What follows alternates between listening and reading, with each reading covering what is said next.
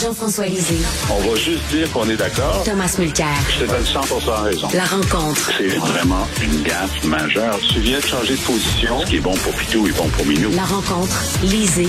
Mulcair. Messieurs, j'aimerais parler avec vous d'entrée de jeu euh, des fameux rapports d'inspection de CHSLD. Jean-François, le PQ et le Parti libéral accusent le gouvernement d'avoir presque forgé des documents, des faux documents. Est-ce qu'ils vont trop loin? Ben, C'est-à-dire que euh, lors de l'audience de Mme euh, euh, Rose, Rose Bush, la vice la vice, pardon, la sous-ministre chargée des aînés au ministère de la Santé, lorsqu'elle a parlé à Mme Kamel, la coroner, ce jour-là, quelqu'un à son ministère a créé un fichier Excel faisant une synthèse partielle de ce qui semblait disponible en termes de rapport d'inspection de CHSLD. Euh, ce document-là a été ensuite remis la semaine dernière à Mme Kamel comme étant un document préexistant. Et c'est seulement parce que Thomas Gerbet de Radio-Canada est allé, a eu une copie du fichier Excel et est allé voir dans les paramètres, il s'est rendu compte que c'est pas un vieux document qui aurait été généré au moment de la première mmh. vague, l'an dernier, mais qui a été généré le jour du témoignage de Mme Rose Bush. Et, et ce n'était pas indiqué, OK? Alors, si ça avait été dit, écoutez, puisqu'elle témoigne, on vient de vous faire un genre de récapitulatif, ça ne poserait pas de problème. Mais ça a été remis comme si c'était un plus vieux document. Alors, qu'est-ce qui se passe? Ah, et, par ailleurs, euh, donc, on sait que plus de 10 000 de ces rapports d'inspection ont été produits pendant la première vague. Il y avait 17 questions auxquelles on devait avoir des réponses. Certains des documents qui ont été remis, il manque les réponses à certaines questions, mais il y a dans la synthèse du document des éléments qui ne pourraient être dans la synthèse s'il n'y avait pas eu la réponse à une des questions qui, par ailleurs, est manquante.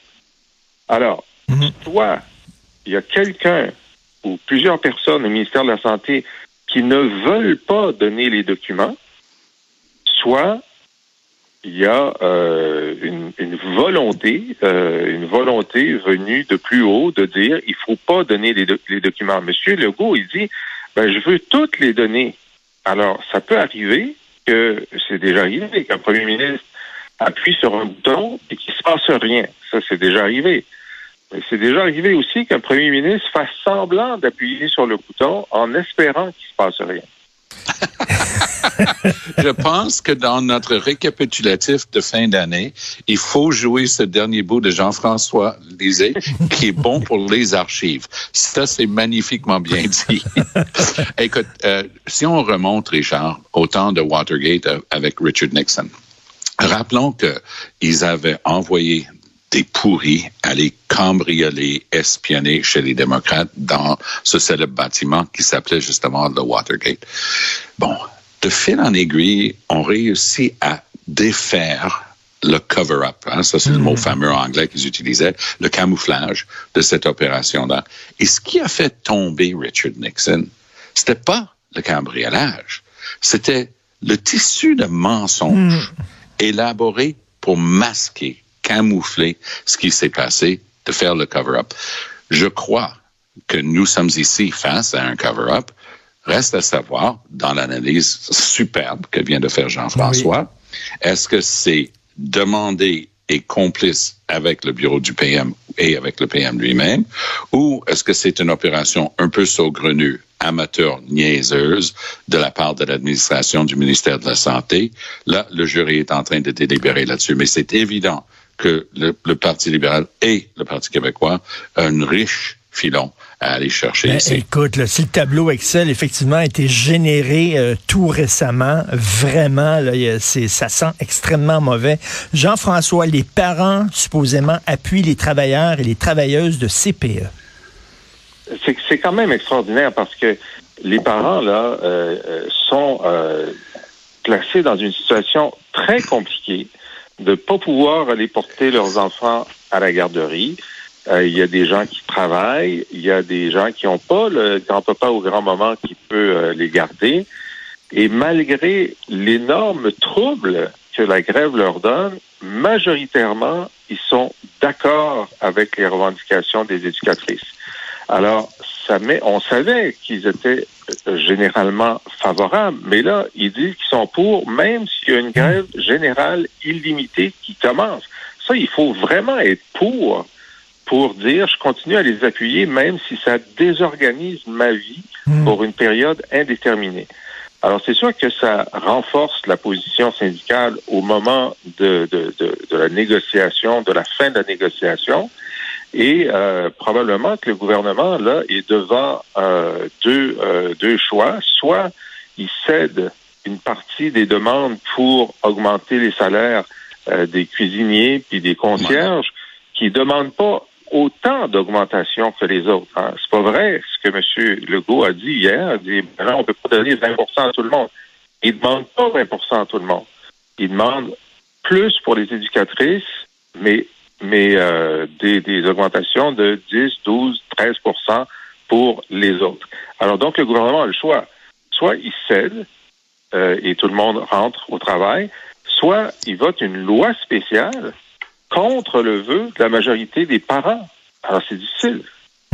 Et Tom, euh, si, si le gouvernement est prêt à s'entendre avec les employés de la SAQ qui sont en grève presque à toutes les années, qui sont extrêmement bien traités, qui ont des très bonnes conditions salariales pour mettre des bouteilles sur des tablettes, les Oui. gens se demandent ben, pourquoi on n'est pas aussi généreux envers des, des travailleurs de CPE.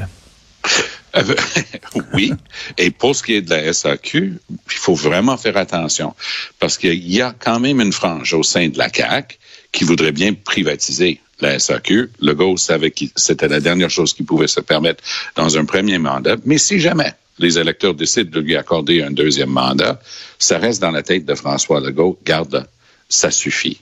Et je pense que les syndiqués de la SAQ devraient garder ça un peu à l'esprit lorsqu'ils négocient, ils poussent, surtout dans le temps de Noël.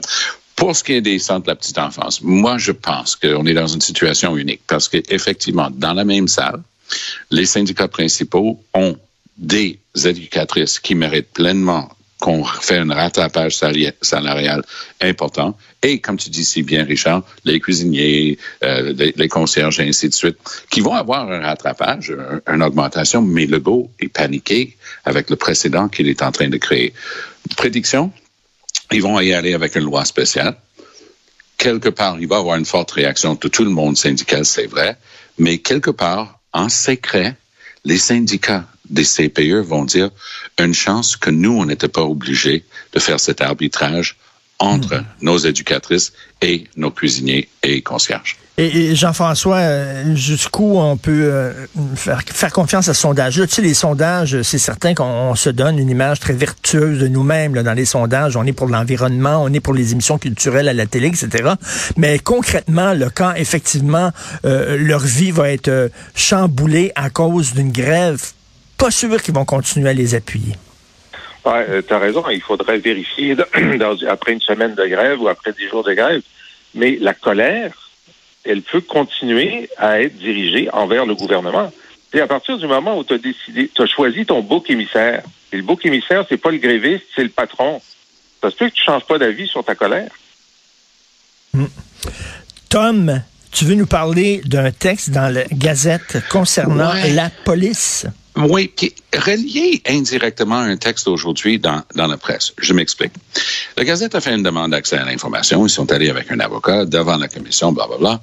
Ils voulaient avoir accès à l'information concernant la petite caisse de la police. Ben, ça peut paraître quand même anodine, insignifiant. Pourquoi la petite caisse? On achète des timbres ou quoi? Mais non, non, non. Une, une sortie de la petite caisse peut être jusqu'à 500 000 dollars. Méchante donc- petite caisse. ben méchant, méchante euh, quantité de timbres. Mais ils disent ben non, c'est pour ça qu'on peut pas le rendre public parce que parfois on pige là-dedans pour acheter de la drogue, pour aller avec des, des indiques et, et, euh, ainsi de suite. Mais là, la Gazette dit, ça peut pas être les deux. Là. Nous, on cherche pas à avoir des informations sur des secrets de la police qui peuvent Ben oui. mettre en danger des, des enquêtes, mais quand même, le public, c'est de l'argent du public. Qu'est-ce qu'on voit dans la presse aujourd'hui? Un papier intéressant sur où va l'argent? Des collations. Hey, le ministère de l'Éducation, allô, dit, je sais pas, moi, demande-moi pas, demande à ces patentes à là que nous, on a inventé à la CAQ, qui a remplacé les commissions scolaires, les centres de services scolaires. Euh, OK, mais est-ce qu'on parle de petit argent? Non. Entre le primaire et le secondaire, on parle de 35 millions de dollars. Et là, c'est supposé d'aller dans les quartiers, puis pour les étudiants les plus défavorisés, pour veiller à ce qu'ils aient un petit peu de nourriture qui a de l'allure pendant la journée. Bravo, high five, tout le monde est d'accord avec ça. Mais quand il y a un papa, la hantise des bureaucrates, un papa comptable qui fait justement son truc Excel spreadsheet, il regarde où va l'argent dans son école, il regarde ce que bouffent ses enfants parce que eux à la maison, ils essaient de faire super attention avec la nutrition, puis tout d'un coup, ils sont en train de manger des pâtes d'os puis de la cochonnerie. Puis il dit, mais ça sort d'où ça? Puis il creuse un peu pour se rendre compte qu'il n'y a pas moyen de savoir où va l'argent des collations. Alors, dans les deux cas, moi, je dis une chose. On a une loi d'accès à l'information qui est supposée d'être un chien de garde pour que le public sache où va l'argent, puis c'est en train de s'étioler à cause de l'incurie, justement, de la commission d'accès, à mon point de vue, qui fait pas sa job. Ben, tout à fait. On, le dit souvent que ça manque énormément de transparence. Et Jean-François, je parlais tantôt euh, d'hypocrisie. Hein. on se dit très vert, mais finalement, euh, nos paroles, les bottines ne suivent pas euh, les, babines. tu écris un texte très intéressant dans Le Devoir aujourd'hui sur l'histoire d'amour entre les Québécois et les SUV. Ah, c'est incroyable parce que les gros chars. Mais tu regardes ces publicités-là, puis tu dis, ben là, ils doivent parler aux gens des régions qui ont besoin de, de, charrier leurs cordes de bois, puis, euh, puis du bétail, puis tout ça. Mais 80% des gens qui écoutent la pub euh, euh, vivent en ville. Hein, on est des urbains. Et à Montréal, il y a une dizaine d'années, il y avait trois voitures utilité sport pour 10 voitures normales. Maintenant, c'est 6 sur 10. Les gens de Montréal ont besoin de pick-up puis de gros, euh, de gros VUS, alors qu'ils se disent de plus en plus écologistes. Alors, évidemment, il y a une proposition pour dire, bon, en attendant que seuls des véhicules électriques soient vendus, donc en 2030 ou en 2035, est-ce qu'on pourrait pas au moins interdire la publicité des voitures à essence parce que euh, les VUS en particulier polluent, enfin émettent 30% de plus de GES que euh, des voitures normales. Alors c'est la proposition de, de de Sylvain Gaudreau du PQ de dire bon ben écoute, si on a trouvé que c'était grave pour les poumons des Québécois le tabac, puis qu'on a interdit la pub sur le tabac, maintenant on dit qu'il y a une urgence climatique, ben on peut au moins arrêter de euh, les, les, pousser. 79% de la pub c'est pas sur des voitures normales, c'est sur des ben, grosses ben, voitures. Ben, Tom, Tom, on le sait, l'auto la plus populaire au Québec, c'est le F-150. Yes. C'est ça le plus populaire. Oui, puis va dans. Ça, c'est ma place de prédilection pour avoir cette discussion-là. Et où j'ai déjà rencontré Jean, Jean-François Lisée, qui était avec un candidat lorsqu'il était chef du PQ, le Costco de Saint-Jérôme. tu vas, tu vas dans le stationnement du Costco de Saint-Jérôme, puis c'est vrai tu vas avoir quelqu'un qui a une petite entreprise, entrepreneur en construction. OK, très bien.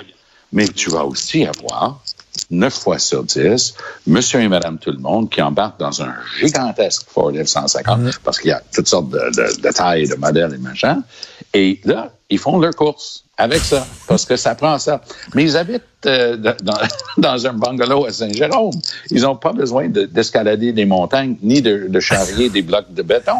Mais c'est un truc québécois. Ben oui, mais ça le dit, quand tu regardes ce qu'ils achètent chez Costco, peut-être qu'ils ont besoin d'un gros, gros camion, mais, mais écoute, c'est tout le temps qu'il nous reste. Mais Jean-François, ah, Jean-François, si on continue comme ça avec la criminalité à Montréal, on va se prendre avec des tanks. Ce ne sera pas des F-150, ça va être avec des tanks dans les rues de Montréal. On peut avoir des petites voitures avec des vitres blindées. Oui, ça, OK. Ah oui, il y, a ça. Merci beaucoup, Thomas. Merci, Jean-François. Si vous voulez lire les textes de Jean-François, lisez, euh, commandez ses, excellents livres, écoutez son super bon balado. Allez sur la boîte à